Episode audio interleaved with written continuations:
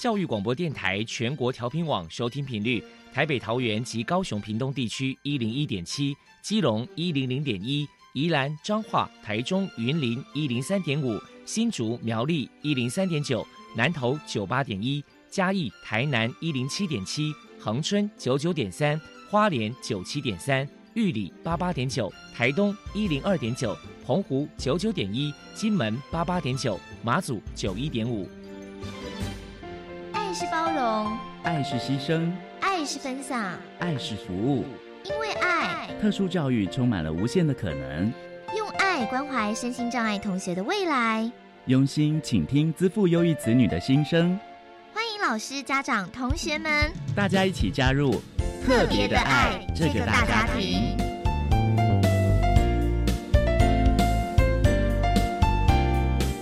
本节目由教育部学生事务及特殊教育司指导，国立教育广播电台监制，欢迎收听。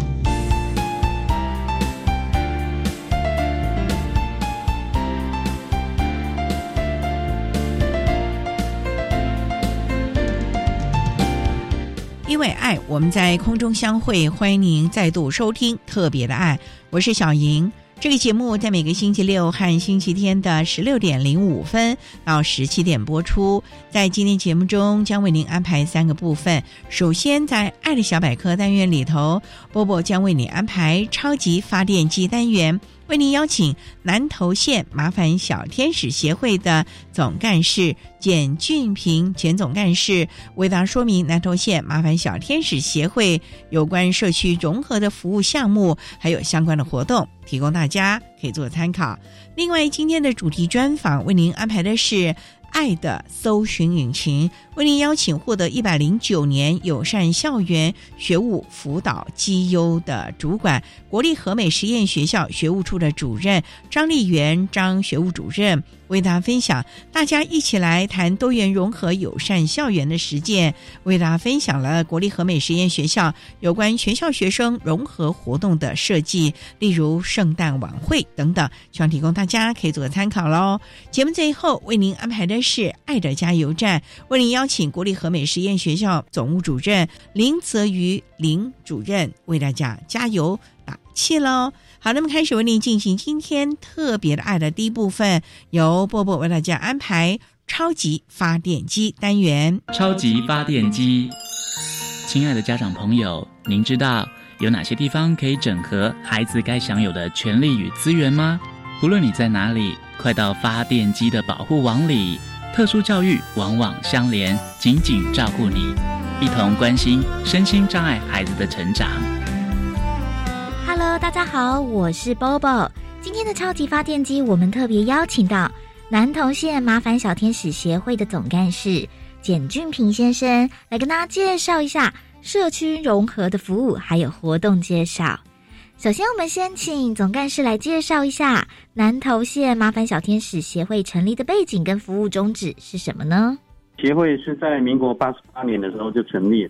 那时候成立的一个背景就是说，因为我们南投县是属于比较偏乡的部分，那有很多需要早期疗愈的孩子，需要到大城市去做早期疗愈这个部分，所以在整个教育资源会比较欠缺，所以那时候家里有这些心智障碍孩子的家长就联合起来成立这个协会，希望透过集体的力量来让更多的孩子可以得到更多的照顾，这个是我们成立的一个背景。那主要的服务的宗旨就是，正如我刚才所讲的，就是以心智障碍者的服务为主要的目的。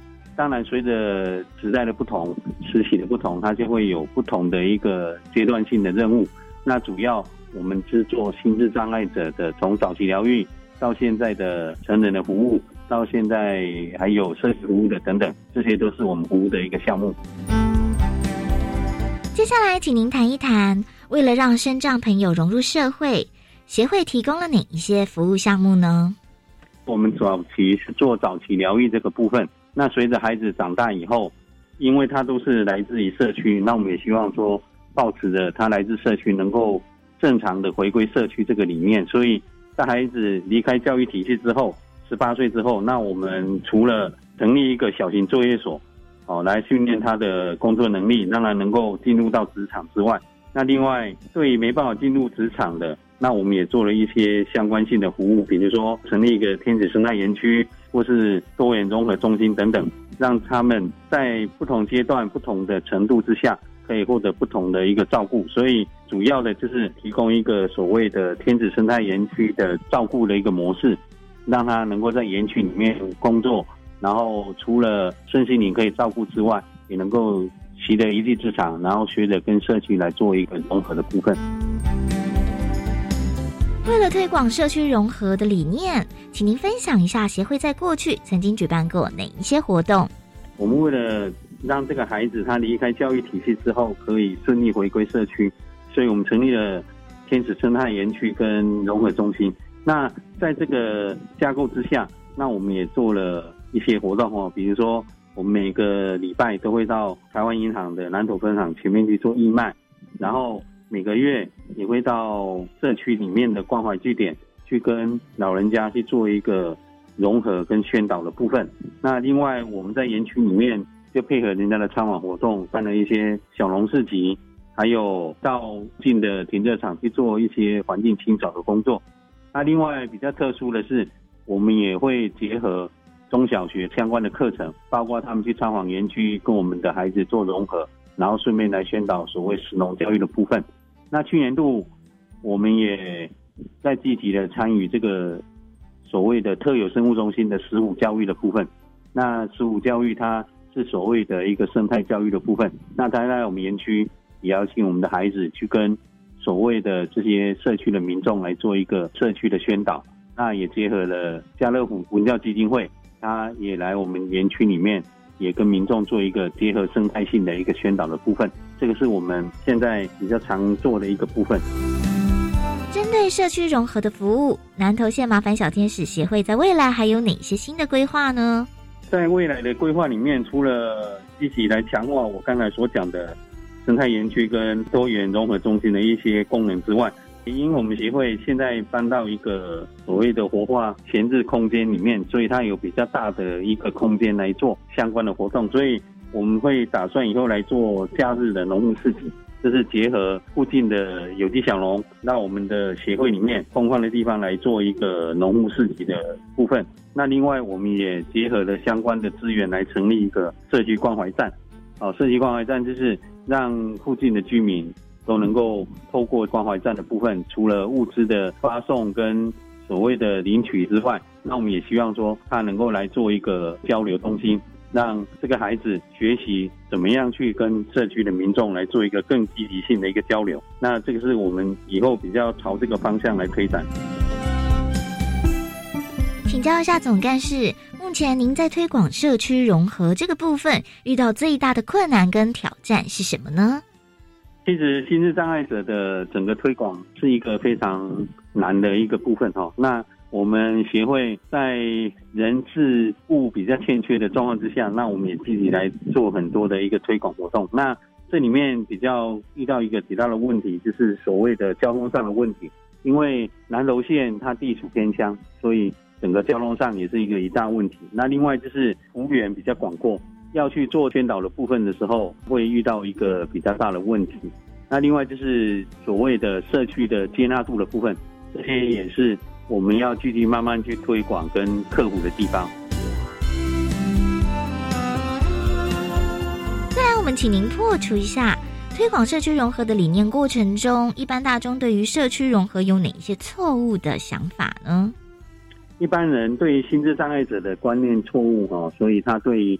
相关的孩子来做这个社区融合的时候，他也有相当的一个迷失跟错误的观念了。比如说，很多人都认为说，心智障碍者他是不是他一发起脾气来，或者怎么样，他的情绪上比较不容易受到控制，或者是说他的能力是不是符合到所谓去做融合的一个部分？等于说，他本身就需要受到照顾了，他怎么去跟人家人之间的一个沟通的部分？所以，这个就是我们需要克服的地方。怎么样去让更多人了解心智障碍的他的一个特性，而且能够接纳他们，这是我们比较着力的一个地方。最后，您还有什么样的想法想要传达呢？其实，猫丸小天使它成立一个背景，就是用早期疗愈来做哈。那我们现在慢慢的孩子长大以后，我们会推广到家庭跟社区去。那家里有一个心智障碍的孩子，本身是一个问题，但是对家长一个影响跟负担也是一个很大的问题。那以后我们会面临到就是所谓的家长双老的问题，可能是以后我们要面临的一个挑战。所以也希望说民众多多去了解这个心智障碍者，给他们最多的鼓励。事实上，他们要的不多，你可能给他们一个爱的鼓励，或是爱的微笑，可能对他们来讲都是一个很好的鼓励。所以希望大家多多关心他们，然后鼓励他们，事实上他们也可以活得更好。非常谢谢南投县麻烦小天使协会的总干事简君平先生接受我们的访问。现在我们就把节目现场交还给主持人小莹。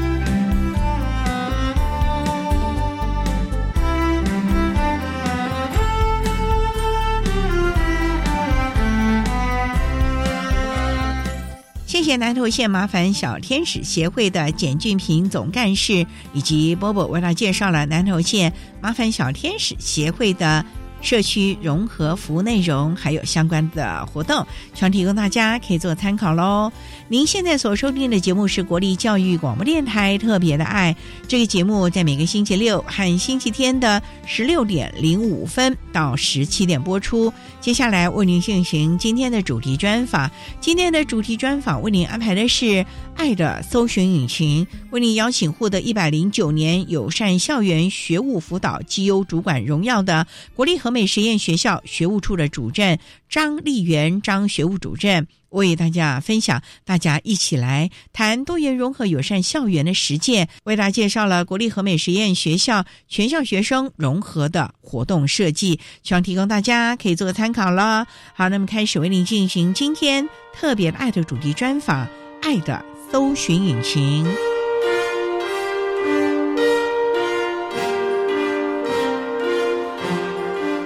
爱的搜寻引擎。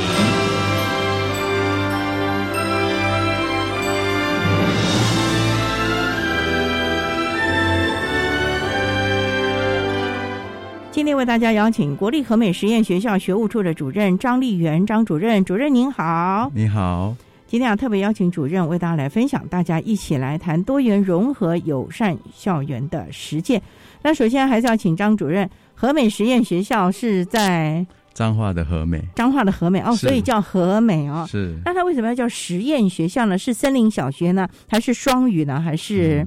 因为我们学校早期是一所身心障碍学校，后来因为在和美、深港、县西这三个乡镇都没有高中，那那时候校地征收不是那么顺利，就想说我们学校的校地还蛮大的，五点六公顷，哇，所以就直接在我们的学校成立了高中部。学校的校名原本叫仁爱实验学校，就把它改成和美实验学校。听说学校的无障碍设施非常的棒，校园每个角落。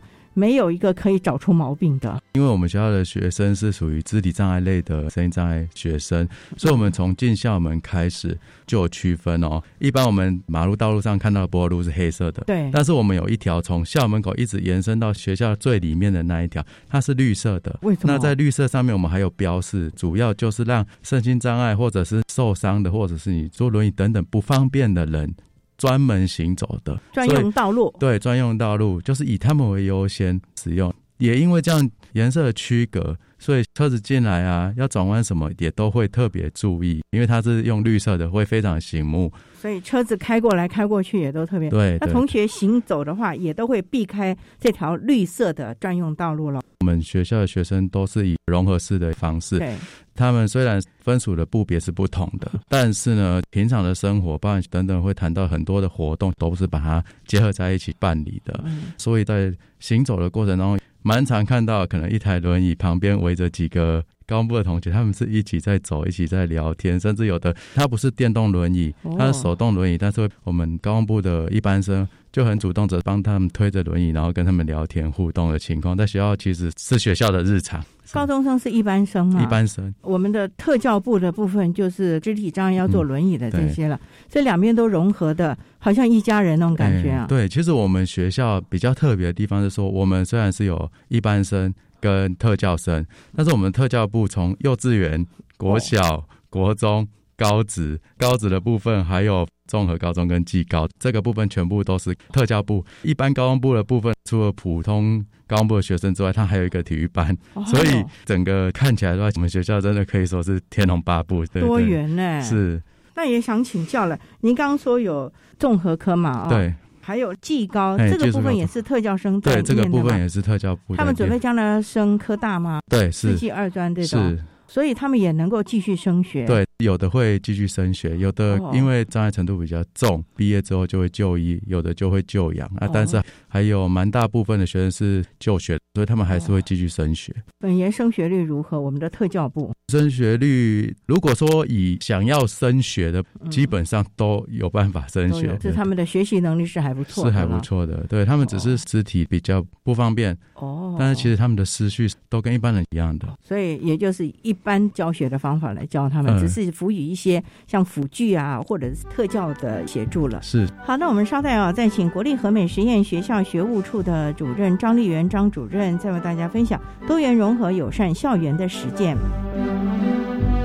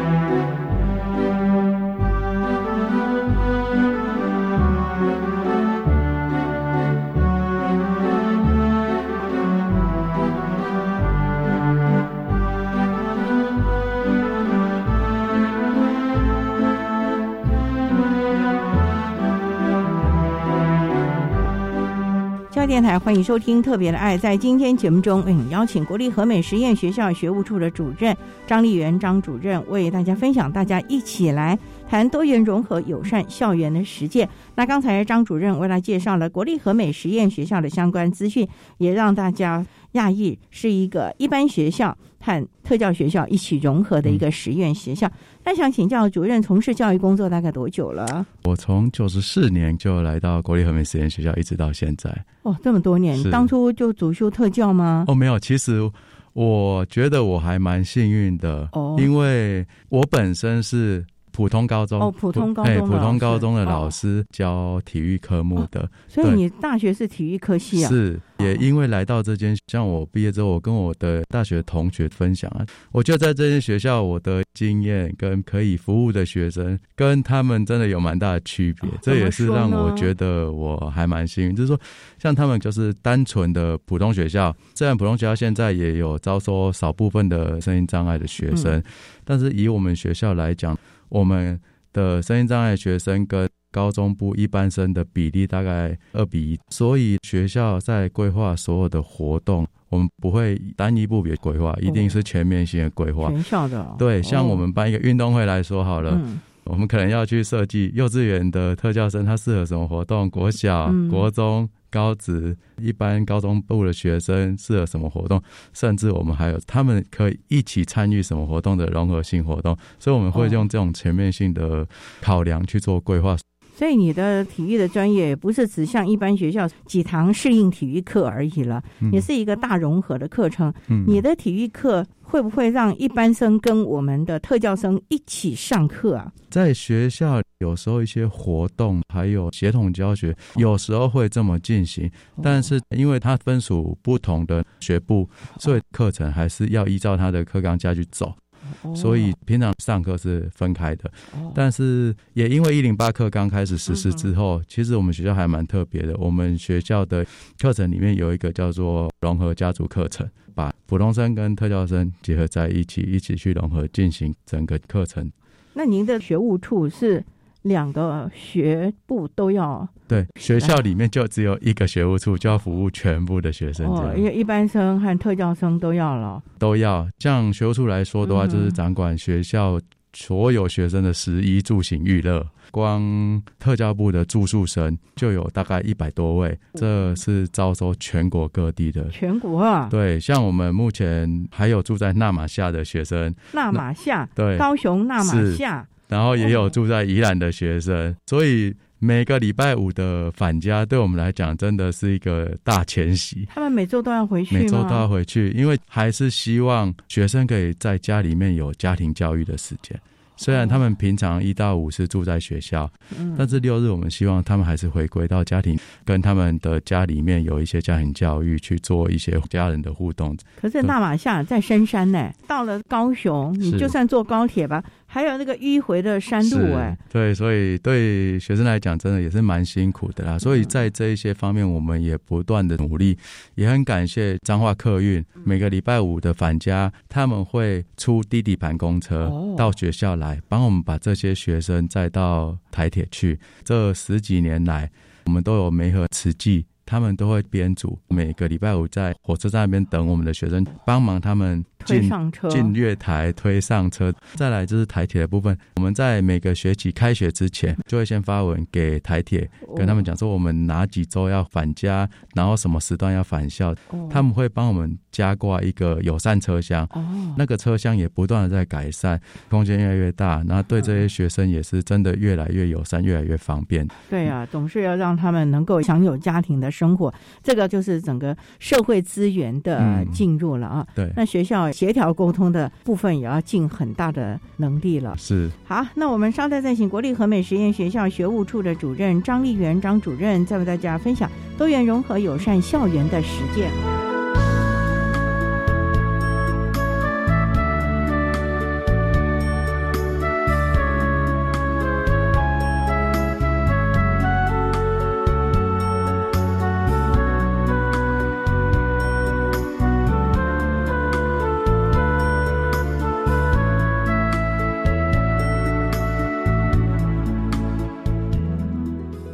位听众大家好，我是中华民国学习障碍协会的秘书长。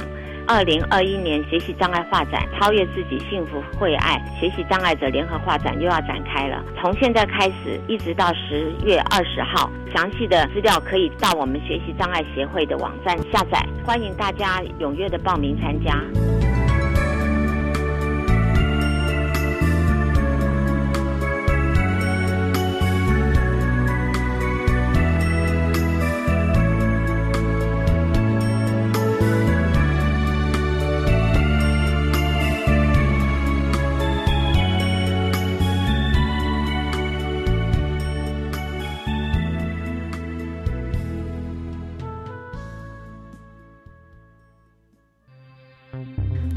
续假期预估将涌现自行开车或搭乘大众运输外出旅游、返乡过节的车潮和人潮。行政院提醒您，行车检可多利用 App 掌握路况，减少塞车之苦。苏文长院长呼吁，连假期间仍要遵守各项防疫措施，注意个人卫生，勤洗手、戴口罩，保护你和我。九月二十二日起将开放五倍券数位绑定，无论是信用卡、行动支付还是电子票证都买通。详情可上五千 .gov.tw 查询。以上内容由行政院提供。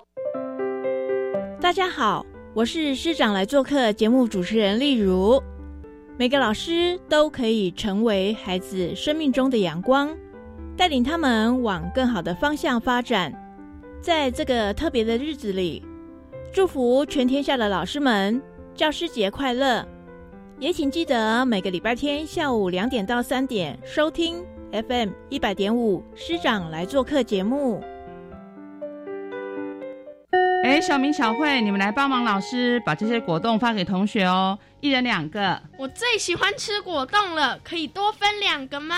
不行不行，你多拿，其他同学就吃不到了。廉洁教育要让小朋友了解，在团体中资源数量固定时，要能够想到他人是不是都能够拿到，不能因为自己喜欢就多拿，以免有人觉得委屈、不公平。以上广告由教育部提供。管那么的水，罗嘎西木啊！大家好，我们是欧开合唱团。您现在收听的是教育电台。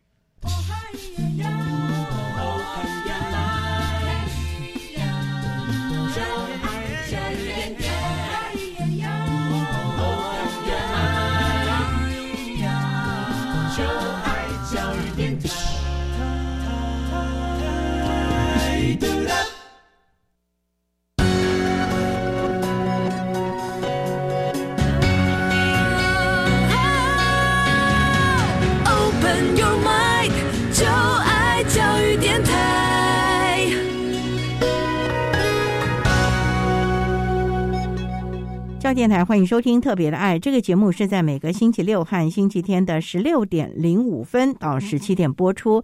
在今天节目中，为您邀请国立和美实验学校学务处的主任张丽媛张主任分享，大家一起来谈多元融合友善校园的实践。那刚才张主任呢，为大家谈到了国立和美实验学校有两种学部，一个就是高中的一般学生，还有我们从幼稚园一直到。高中职这个部分的特教学生，两个部呢融合教学。我知道主任在学校除了总务处的友善环境的建构，其实您做的是比较软体的这个部分，在学校办了好多的活动。是，哎，能不能来谈谈？因为我听说。什么圣诞舞会了，又好多好多运动会什么的，都是主任您策划的。那么为大家来分享，你怎么样有这样一个想法？因为要办个活动，一般学校也蛮难的，尤其像圣诞舞会，如果你要融合两部的学生一起，特教生能跳吗？我们学校这个。活动其实已经延续了好一段日子了。就是进来的学生，我们就会把它做一个家族的分组，就是一个高中部的班级会搭配两个特教部的班级，把它组成一个家族。学校也因为在这个已经事先编组的契机之下，所以在推行活动都会以家族的方式进行。怎么样个进行？家族就好比过去来讲，我们可能只利用综合活动的时间，有一个家族相见欢啊，然后让他们有一个类似活动性的方式，让学生做第一次亲密的接触啦，就让他们彼此认识等等的。后续他们就因为这样的接触，可以彼此有一些互动，延续到整个校园的生活。可能有互相协作的方式，但是后来发现哦，这个情况有，但是可能只有少数，所以后来我们就发现，好，那我们干脆就把学校本来要办的一些比赛、班级竞赛，也把它改成用家族的方式来进行。所以像我们感恩月的歌唱大赛，用家族的方式来进行。虽然说我们特教部的学生啊，身体上面常常会有一些限制，可是我们就要求家族应该是要大家一起去规划整个竞赛的表演内容。怎么样去呈现？你要去找出怎么样在他身体限制之下，他可以做的表演内容。像有的学生可能他的口语表达有问题，没办法做口语表达，他会帮忙可能举牌子、挥动啊等等，大家就会做这样子的安排。这是在感恩月的歌唱大赛。感恩月是哪一天？每年的十二月，我们都把它称为感恩月。还有五月份母亲节的关系，整个月我们也把它称作感恩月。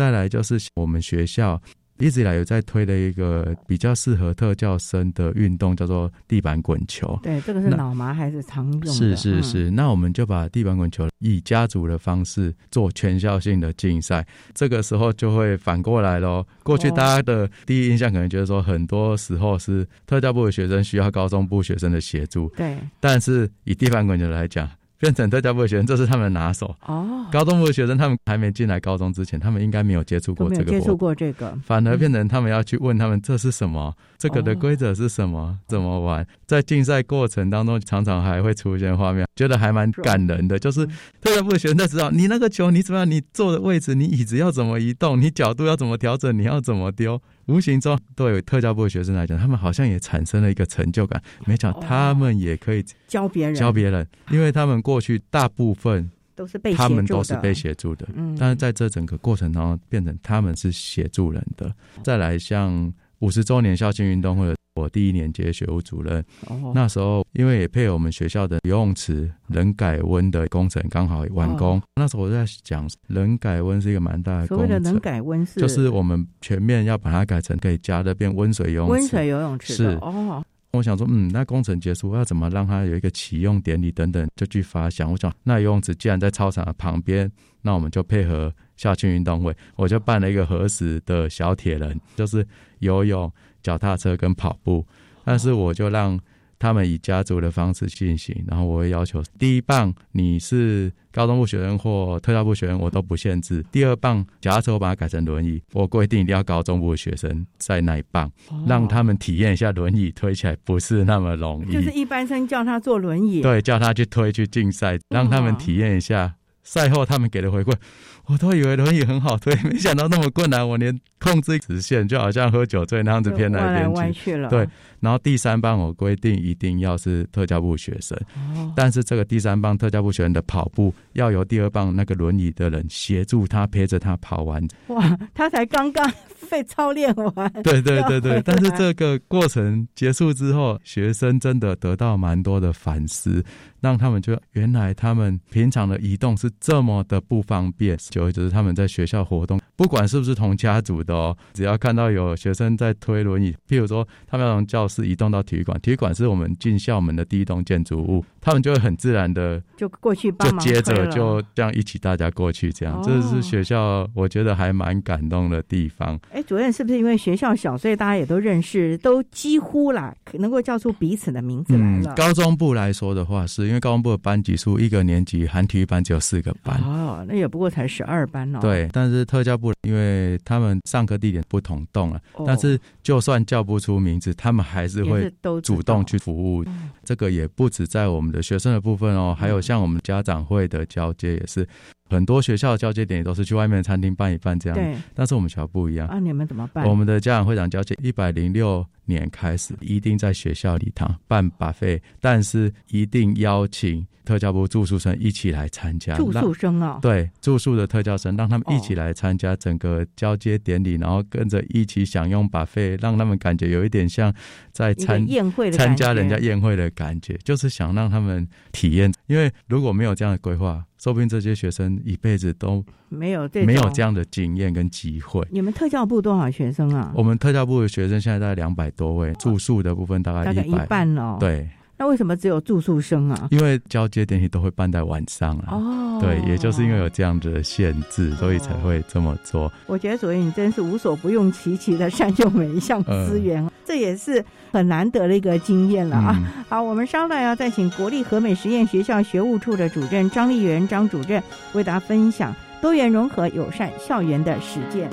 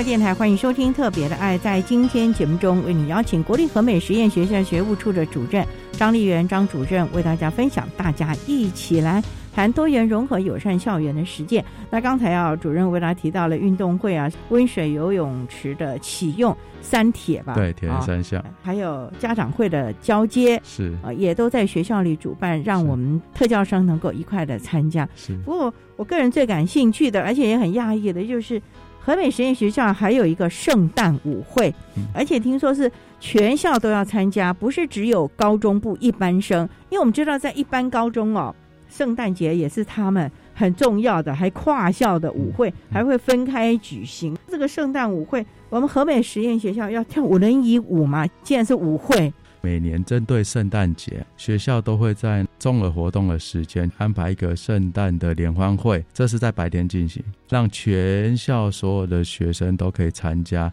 会有一些社团的表演啊等等的一些活动的庆祝。就是还是有舞台，然后还有对对对对对，就是这样来看。那是从一百零七年开始啊，那时候校长吴校长对吴校长吴新荣校长的发想，他就说我们的学生来自于全国各地，虽然。有一些大型节日，校内都会办一些活动来庆祝，但是毕竟他们住在学校，会不会思乡啊？会不会感觉好像没有家人一起过节那个气氛？所以我们就从一百零七年开始，晚上帮这些特教部的住宿生办一个圣诞晚会。圣诞晚会哦，对，就在学校的餐厅用完餐之后。召集了我们体育班的学生帮忙开始大清场，就把整个桌椅全部都清空，做场地的布置。第一年办的时候，校长也邀集了我们退休的老师，还有学长姐，因为他们都有在从事轮椅舞蹈，还有一些地方的相关的资源，筹措一些礼品，因为圣诞节还是要筹措一些礼品。抽奖啊！对对对，让他们可以抽奖。舞会一开始进来哦，会发现那些学生他们脸上的表情，我看起来就觉得我们来这边要干嘛？要做什么？看人家跳舞吗？然后我就等一下，你们就知道。他们从来没有这样的经验，看到这样的灯光灿烂啊，布置的圣诞气氛。对，甚至我们还请了专业的 DJ 进来。做音响的操作，在一百零七年整个办的过程当中啊，一开始先带着他们玩游戏，玩了游戏之后，好来，现在就由 DJ 开始操作，然后我们现在要开始跳舞，进行我们的舞蹈。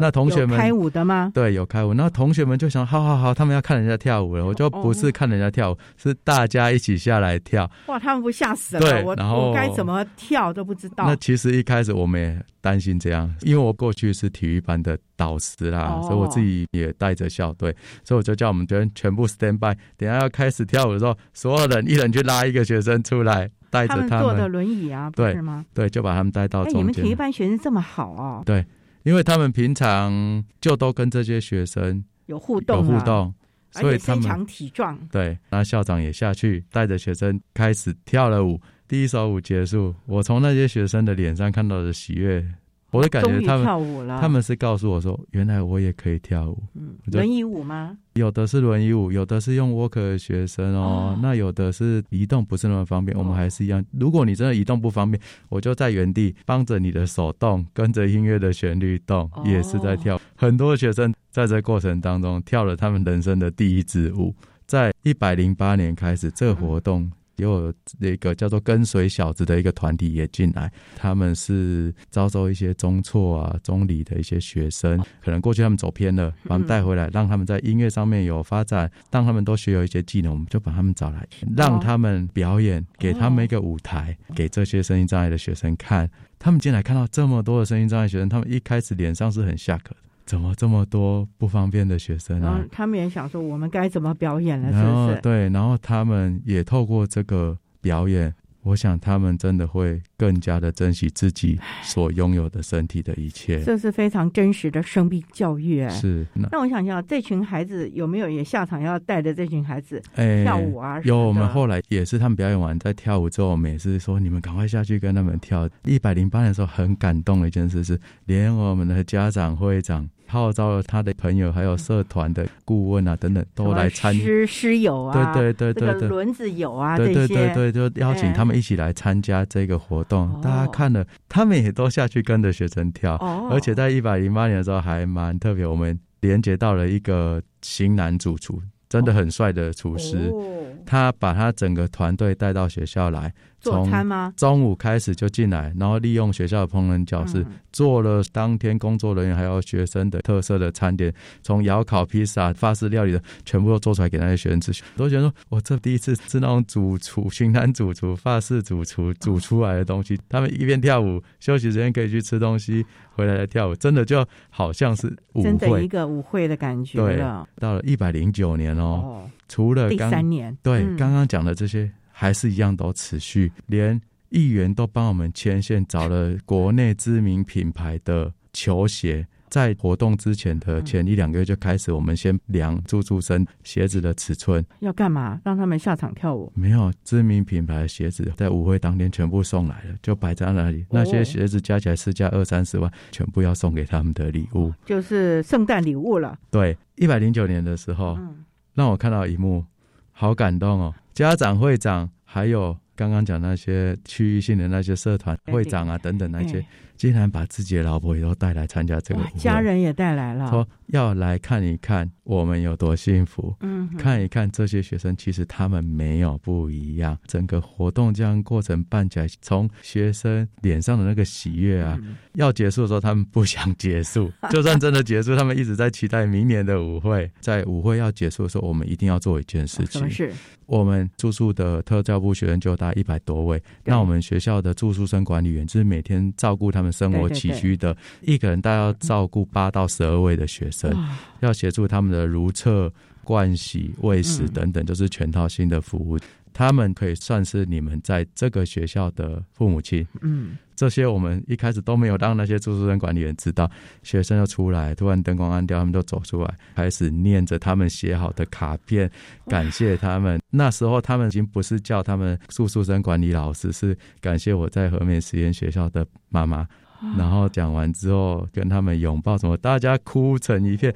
那个哭不是伤心的哭，是真的是感动的那种。对对对，那整个画面，连我在旁边的工作，连我自己都哦，我不要待在里面的，不然以我一个这么粗犷的人，我等下哭的一把眼泪一把鼻涕，我就还是要 顾一下形象。就觉得整个活动办起来好有意义哦。虽然感觉只是一个活动，但这活动背后会引发什么样的能量，其实是。是非常可观的。从第一年到后面，越来越多人主动邀集进来，甚至还有从高雄的朋友，每年时间到了问我说：“今年几个学生他们比较缺什么？”就请我统计一下。统计完跟他回复之后，没多久就收到一大箱东西，而且他是带着他的儿子跟女儿去买这些礼物。他的儿子女儿写卡片，他要让他的小孩子学到怎么样去帮助人。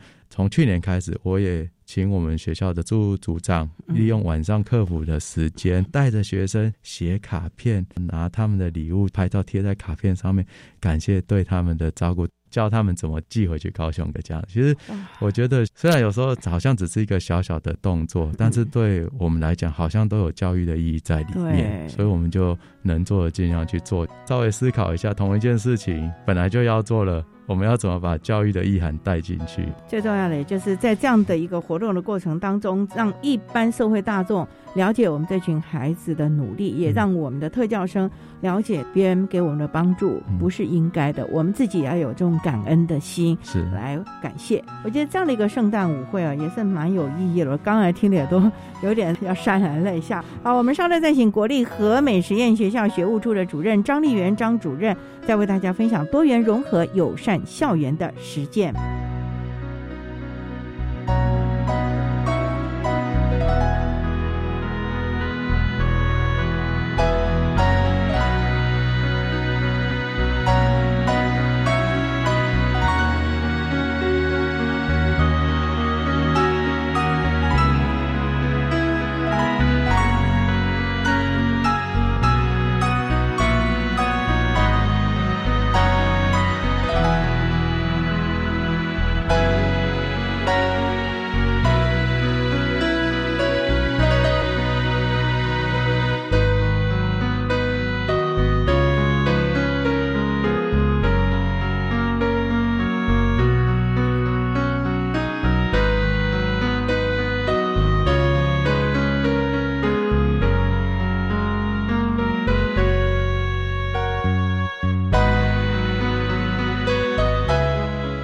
电台，欢迎收听《特别的爱》。在今天节目中，为你邀请国立和美实验学校学务处的主任张丽媛张主任，为大家分享大家一起来谈多元融合友善校园的实践。刚才要主任为大家提到了和美实验学校有非常多的活动，不是只有我们的特教部的学生参与，而是融合了我们的一般生、高中部三个年级的同学们一块组成了家族，有运动会啊、三铁啦、圣诞晚会啊。很多很多的活动，就希望全校动起来。不过我也很好奇，现在孩子啊自主能力也蛮强的，又高中生，你要他家族这一般生，他们是心甘情愿的来参加你们所擘画的各项的活动吗？这个我们有用了一点点呃小小手段哦。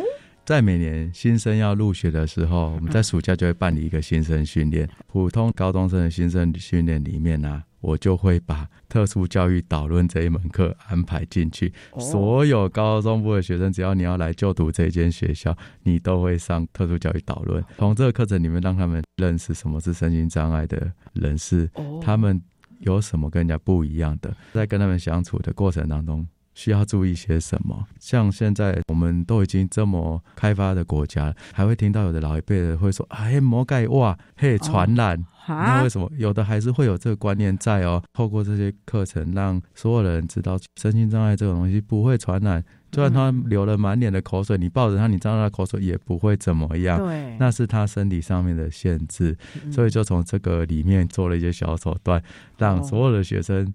都可以认识身心障碍的学生，在我们每年一开学的开学典礼，也都是大家一起，不分学部，不分学部，所有人都集合在我们的体育馆里。大家一进来，虽然说上过了特殊教育导论，还是可以看到新生的脸充满了疑惑。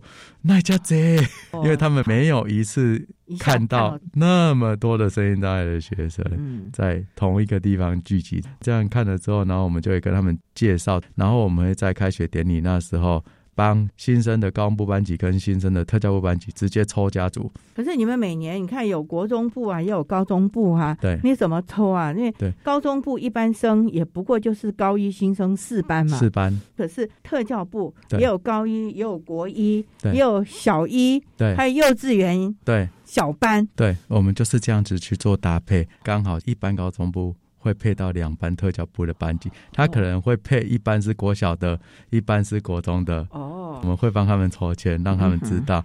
学校老师也对这个是非常的协助，让老师们先去做他们接下来有什么样的规划。哦，刚刚有讲过，我们在综合活动时间的家族相见欢，以前是我们规定他们要做什么，给他们一个主题。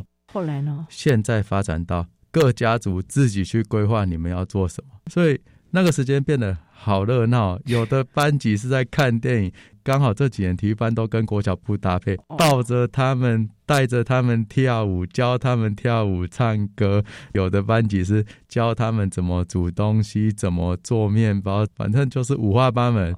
那个时间看起来。有点像嘉年华会的感觉啊，但是因为时间比较短，只有短短两个小时，所以有时候看起来感觉他们好像会觉得时间不够，意犹未尽。对，再来就是我们学校也发展的自贡服务，就是打破家族。其实身心障碍学生还有一个很大的特质，他们洁牙有时候会蛮困难的。对，我们的高中部学生到后来很多会主动在中午，他们用完餐之后会去餐厅找那些学生带回教室。那带回教室过程当中，就在洗手台要求你要洁牙。你要刷牙，你要漱口，就顺便帮他们完成了这个动作，再回到教室。这也是学校一个日常，其实都看得蛮感人的。搭配了英巴课纲，我们在弹性学习里面开设了生命教育为课程，让高中部想要更深入了解学生可以选课学习。到了二年级的时候，我们就把刚刚节目一开始的时候讲的那个变成了一个正式的学校的一个课程，就是家族融合课程。就把身心障碍的学生跟高木的学生融合在一起，一起去进行整个课程。再就是我们学校在每年十二月，我们还会有一个圆梦的活动。这圆梦分成我们的校内跟校外。校外来讲，之后我们会有临近的一些学校的国小，他们也有阳光班，也是身心障碍的学生，或者是有些家庭比较弱势的学生，我们就给他们许愿卡，师傅就会布置一个区域贴在那里，有时候挂在圣诞树上。那有的学生说，我想要遥控车啊，我想要什么，他们会许愿，那些许愿卡就让学校所有的师生可以去认领。你就去把那张卡片拿下来，帮他圆他这个梦。他想要什么，你会去帮他准备，然后在哪一天，我们就会带着学生到那间学校去，把这些东西送给他们。过去一开始只有高中部的学生去做，但是后来我们想想不对啊，特教部学生也可以做啊，所以我们就让特教部学生也一起加入这个行列。所以这几年也有特教部的学生，他也担当了我帮人家圆梦的那一个人，圆梦天使。对，所以他也就一起出去达成人家的梦想跟理想。整个过程其实还蛮感人的，就是让他们过去好像从手心向上变成手心向下。他们会觉得我真的没有什么不一样，其实这也是学校一直在营造的。你只是身体上面的一些限制，那是与生俱来的，但是你的日常生活其实可以一模一样，没有什么不一样。不一样的只在一个心态，重点在于你自己的心态如何了。当然，主要的还是在整个环境当中如何的来建构，让他觉得自己跟别人没有不一样的了。对，好，我想这样的一个经验呢，也要提供给我们听众朋友们做个参考了。那今天也非常谢谢国立和美实验学校学务处的主任张丽媛张主任为大家分享了大家一起来谈多元融合友善校园的实践，非常谢谢您，主任，谢谢。谢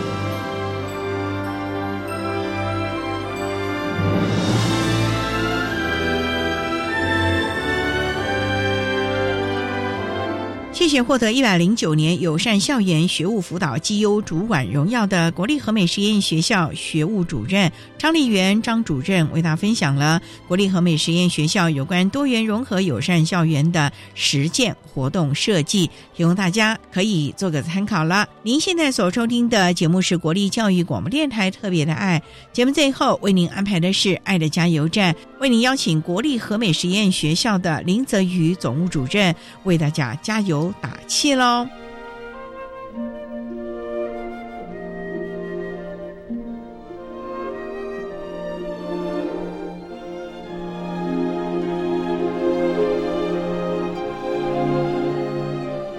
爱的加油站。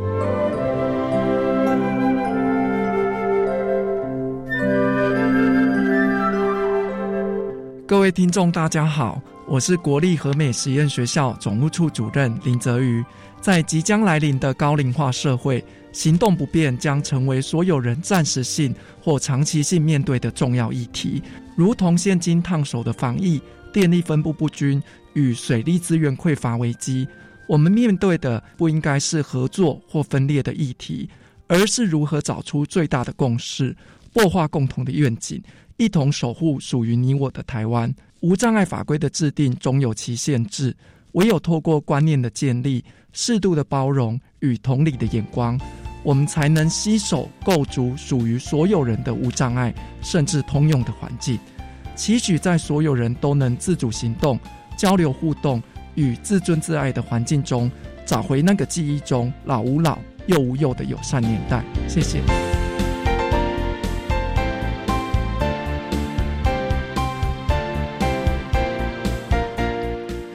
节目就为您进行到这儿，感谢您的收听。在下个星期节目中，为您邀请国立台中教育大学特殊教育学系的吴卓龙教授为大家说明，要理解孩子的能力，谈脑性麻痹学生辅助科技的运用以及专团的合作，希望提供大家可以做个参考喽。